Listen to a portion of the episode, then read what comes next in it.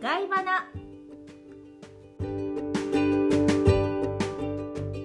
どうもです。なおですこの番組はグローバルコミュニケーションコンサルタントのともさんと一緒に英語が苦手な方でも一歩踏み出してコミュニケーションの場を明るくするキラリと光るエッセンスをお届けしますエピソードの後半に覚えてほしい言葉をキラリフレーズとしてご紹介していますともはい、ナオさん。さん、18回目です。はい、よろしくお願いします。よろしくお願いします。今回のテーマなんですが、はい。お家であの味を楽しもうです。なんかいいですね。食べたいものがバーッと浮かびましたね、頭の中に。よね。はーい。あの、私ずっと在宅なので、はい。 3食自炊で、うーん、そうか。それはものが食べたいんです。飽きちゃうしね、お店の味ってありますよね、やっぱり。そうなんです。私の大好きなお店、だし巻き卵があるんですけど、あ、なんかそうまのそおう店。がテイクアウトを始めてくれたお、素晴らしいなんと、だしテイクアウトしよう巻き卵ナオさん、美味しそうなんだけど、その、テイクアウトって実は英語じゃないって知ってますえ、テイクアウトカタカナじゃないです。え、テイクアウトじゃないですか。違うんです。これがトリッキーなとこですけど、はいテイクアウトのことは to go って言うんですよ。 To go? to go なんです。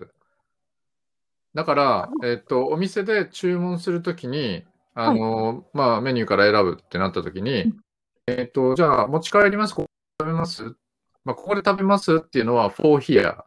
で、持ち帰りますは to go なんですよね。だから、お店の人は for here or to go っていうふうに聞かれ、聞きます。そうなんですね。そうなんです。意外とこれ、やばい英語ですよね。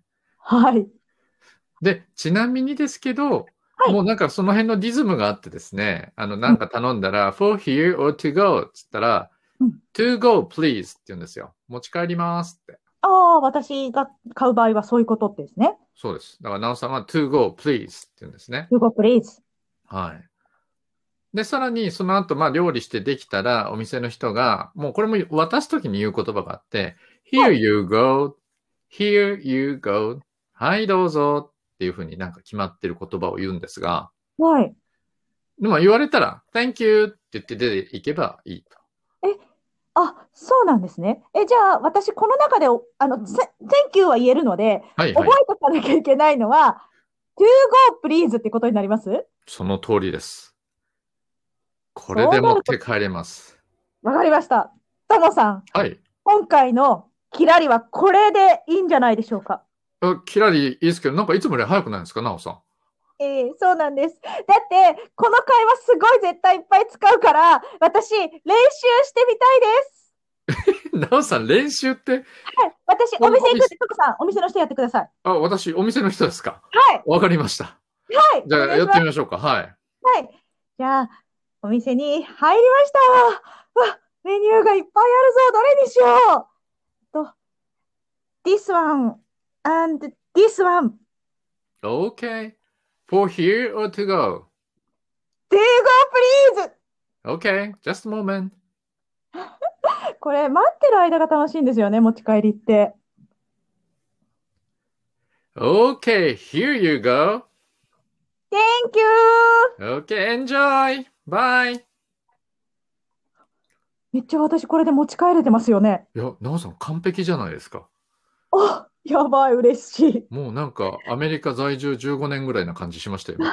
ありがとうございます。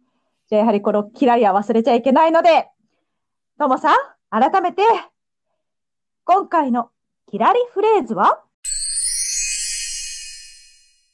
to go, please.